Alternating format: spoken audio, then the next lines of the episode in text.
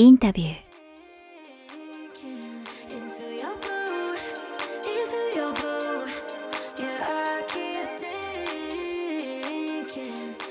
その後これ最後の質問そのままいきますけど、まだ何かねやっぱ人生に欠かせないものあるんじゃないかなっていうエンディングに持っていこうとしてるんですけどこれ4つ目。ちょっと待ってください。そんないい四ふさわしつ目くないよ。ふそうそうさわしくない、ふさわしくふさない。わしくなくていいですよ。もう、そう、しょ食？あ食。いやいや大事ですよ。食食べ物食、私が、はいあのー死ぬ時に食べたいご最後の晩飯。餐そう。はい最後の晩餐。早川さんあります？最後の晩餐。最後さんありますねうん。何ですか？ちなみに。チーズケーキ だから前くれたじゃないですかはいはいはい。あれ美味しかったですよね。はいなんで僕は聞かれてる はいいやよかった。今、早川さんがもっとなんか高尚なものを言ったらどうしようと思ったんですけど。私、豚汁。いいですね豚汁が大ですね好きで、はあの、うち母がはいめちゃくちゃ料理がうまくて、えやっぱりなんかお母さんの作ったご飯が大好きって感じ。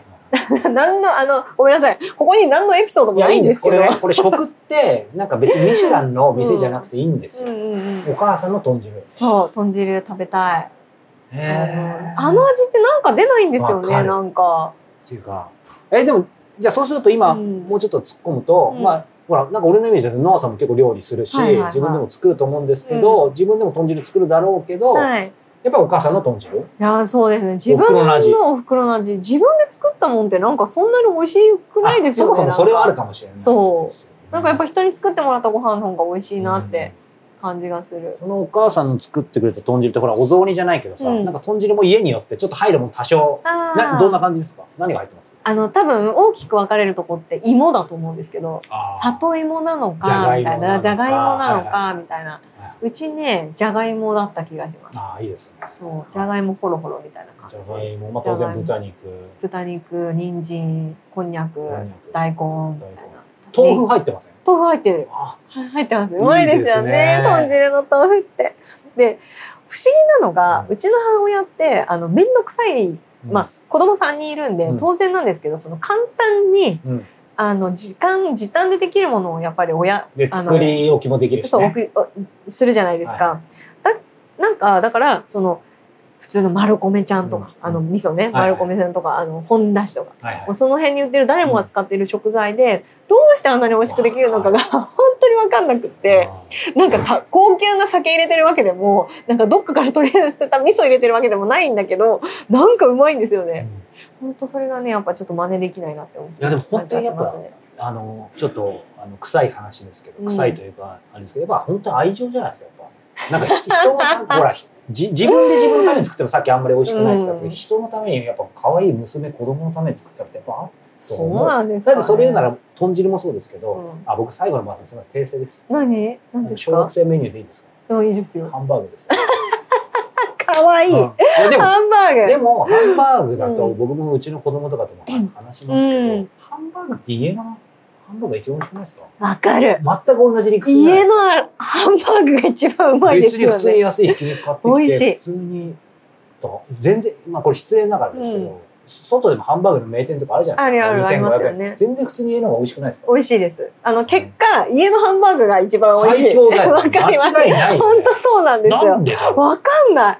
やっぱ食って大事ですよね。なんか、私すごく親と仲悪くて、あの、片親だったし、その、反骨精の片割りだったから、はい。まあ、自立心が多分強かった。なんとかな、しなきゃみたいな自分が。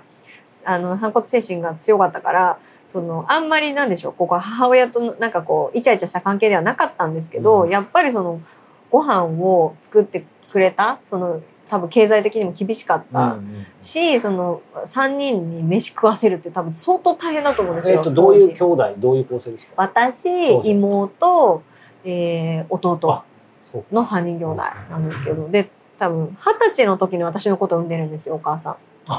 で、8歳の時に離婚してて、もうその時3人いたんで、子供が。すごいえっと、だから28歳で3人子供抱えて1人で出てきてっていう感じなんで、で、多分、確か聞いた話によると、毎月の給料が16万ぐらいへで練馬に住んでたんですけど、はい。練馬で4人で暮らしてて多分家賃払って光熱費払って自分のねほん遊びたい時期じゃないですか20代の後半なんて。多分そういうこともほとんどできずに、あのでもいろいろやりくりしてそのいつも美味しいご飯作ってくれてたしその海外海外旅行、旅行か旅行連れてってもらったりとかしたし、まあ、多分いろいろこうなんかこう技術を駆使して多分私たちを育ててくれたんですけど、はい、そんなお母さんの豚汁が最後に食べたいご飯。最後と言わずまたちょっとこの週末にでも食べてほしいですけどね。そうですね本当にそううんそうなんですよね。素敵なお話ですね。いやいやいやなんか臭い話いやいやいすいません。やいや、でも本当豚汁いいですね。閉じりですよね。ほっこりしますよね。やっぱ心がね。うんなんかね、うん、やっぱ出汁が出てるもんいいですね。単に僕らがちょっとお腹空いてるっていうのもあるんですけど。確かにちょっとお腹空いてきましたね。なんか。そして僕らはね、こう次回大人の子ラジオ収録のランチはちょっとね、もつ鍋にしようかなそうなんですよね。もつ鍋美味しい。でも食といえばやっぱ食事さっきの話を結構、だから自分で今とか作ってるイメージありますよね。あんまか、まあたまには買うときはもちろんあもちろんありますよ自炊の方が多そうだよね。そうですね。いや楽したい時はもちろんありますけど、なんか作っちゃえ、じゃあ吉水のあの、これは、あの、堂々と言っていただきたいんですけども、うん。結構これ誰に出しても自信あるよっていう鉄板のね、じゃあぼ僕らここにもスタッフもいますけど、なんか一品作ってくれるって言ったら、トンテキ。あ、豚汁じゃなくて、トンテキ。トンテキっていうのは豚のステーキってこと？豚のステーキ。どう、どう、どうやあのって作るんですか？ね、えっと、はい調味料は簡単で、ニンニク、生姜、はい。醤油、はえーオイスターソース、はい。えっと、酒、豚は何を？豚のロース。ロース。何でも美味しい。ですよ。ロースでも美味しいし、はいバラでも美味しいんですけど、こんがり焼いて、それをジャーってかけると、もう、すっごいいい香りがするんですよ。よ。お腹空いてきましたね。で、それでキャベツの千切りとはいマヨネーズかけて、めっちゃご飯進みますよ。さあそんな吉水のあさんがプロデュースするトンテキのレシピ、えーこれから終了 100で、えー時間30分限定でラジオショッピング。ラジオショッピングって売れるらしい。え、そうなんですか？ビショッピング。この音だけだからみんな今の話でもうんうドーパミン刺激ですよ。今日話あったじゃないですか、ドーパミンの話。ラジオショッピングいいの？ラジオショッピング。吉水のラジオショッピング。チャンネル登録よね、お願いします。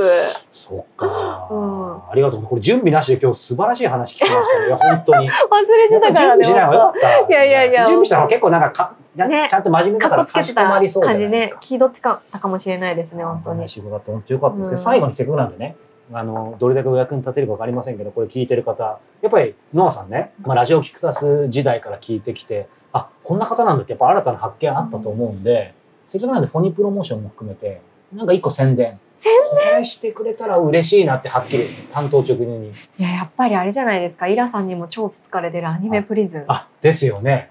アニメですこれど、でもどちらかチャンネル登録をお願いしますってのは皆さんに強気で言うんですけど、更新ですよね。そうなんですよね。なんでしょうね。なんかひ、私最近はいちょっと人生相談になっちゃうんですけど、する人間違ってるかもしれないいや いやいや、今まではこう考えてても何も考え、その考えててもその深度が浅く。うんそのどんどん行動にそう、移せ、移移せたから、その、その考えてる時間って無駄じゃないですか、正直。行動が全てっていう感じだったんで、その経験とか行動が全て。あわかるわ、それ。その後逆になって動きづらくなってるでしょ？慎重に。今、すっごい慎重になってて、なんか本当にアホみたいなんですけど、なんか失敗したらどうしようとか、結果が出なかったらどうしようとか多分思っちゃってるんだと思うんですよ、多分無意識に。それでいろんなことを今保留にしてても、それがアニメプリズンもそうなんですけど、そこを一つ突破したいなっていう今気持ちなんですよね。だからもうやるしかないんですよ。もうけ答えはね、分かってんです。いつやるの？そう今でしょなんですよ、本当に。に。林先生なんですけど。ね、そこがね。でもなんか、この番組僕、あの、人生相談の、あの、う受け手じゃないんで、あうん。の偉そうには言えないんですけど、それはね、うんもう本当に僕も全く一緒だったし、今も一緒なので、完全行動派だと、うん。その逆でう、ん。しかもほら、石田イラさんとかと一緒にやってると、うん。どんどんなんかいいもの見見せてもらったりするから、アウトプットがね、そうなんですよ。プレッシャーかかるんですよ。今日あの収録した「君たちはどう生きるか」の考察ももうお二人とも素晴らしかったじゃないですか。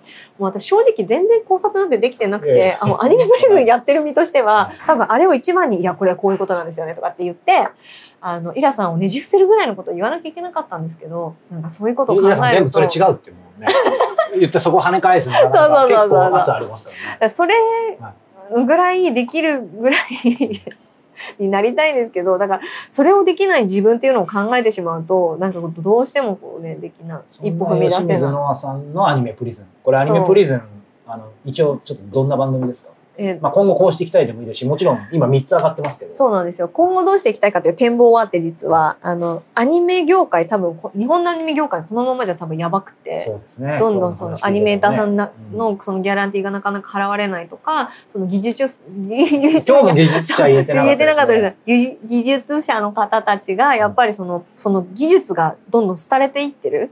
それを後継職人そうそうだよね。全国の問題だよね。アニメだけじゃなくても。そうなんですよ。後継者がやっぱりいなくなってきてしまっているっていうところを踏まえて、やっぱりそこの、そこで働きたいっていう人を増やしたいんですよ。で、多分もう声優さんって、あの、それをもう十分にクリアしてるので、はいはい。そうじゃなくて今度は作り手側のうん。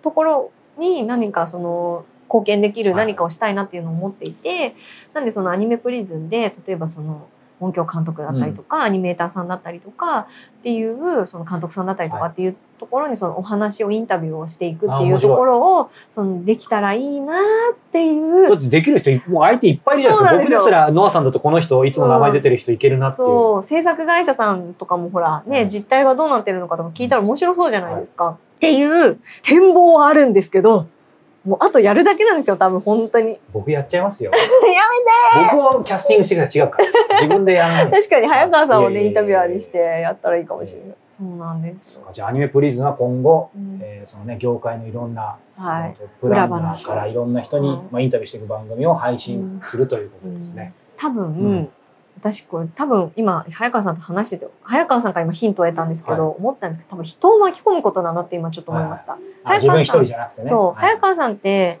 私素晴ら早川さんが素晴らしいなと思うのが人とやってるじゃないですか仕事会社。一人がいいんですけ いやそんなことないでしょ。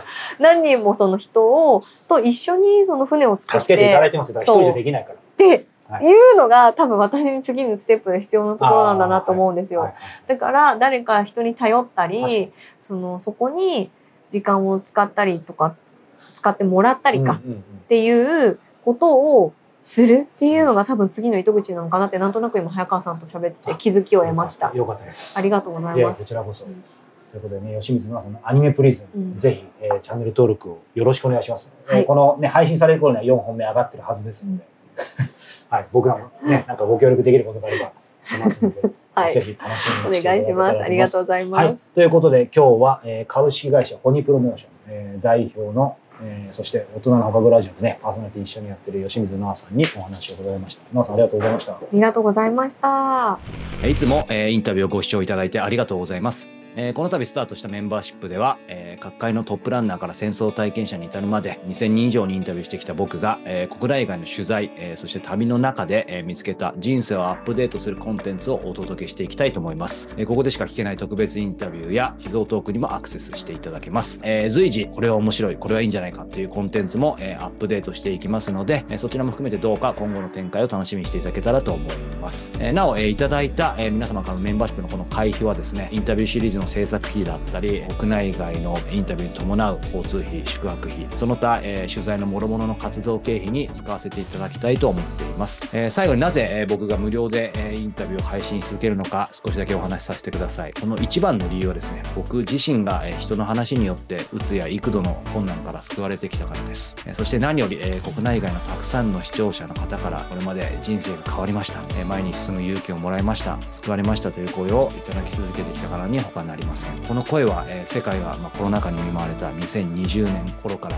え一層増えたように思います。えこれは本当に、えありがたいことです。えただ、同時に、えそれだけ、え心身ともに疲弊したり、不安を抱えたりしている方が増えていることに他ならない、まあ、その裏返しであると僕は強く感じています。え正直に言えば、各僕自身も15年以上前に起業して以来、え最大のピンチと言っても過言ではない時期を、えこの数年送り続けてきました。でもこんな時だからこそ、守りに入ることなく、インスピレーションと学びに溢れる、まだ見ぬインタビューを、えー送り続けることが、えーインタビュアーとしての、えー自分の使命なのではないかと強く感じています。えー世界がますます混迷を極め、先の見えない時代だからこそ、えー僕はインタビューの力を信じています。えーこれまでのようにトップランナーや戦争体験者の方への取材はもちろん、今後は僕たちと同じ姿勢の人、普通の人の声に耳を傾けたり、えーややもすると内向きになってしまう今こそ、海外でのインタビューに力を入れていきたいと思っています。えーそして、彼らの一つ一つの声声を音声や映像だけでなく、え本としてもしっかりと残していきたい。そう考えています。えそんな思いに共感してくださる方が、えこのメンバーシップの一員になってくださったら、これほど心強く、そして嬉しいことはありません。えーぜひメンバーシップの方でも、え皆様とお目にお耳にかかれるのを楽しみにしています。え以上、早川洋平でした。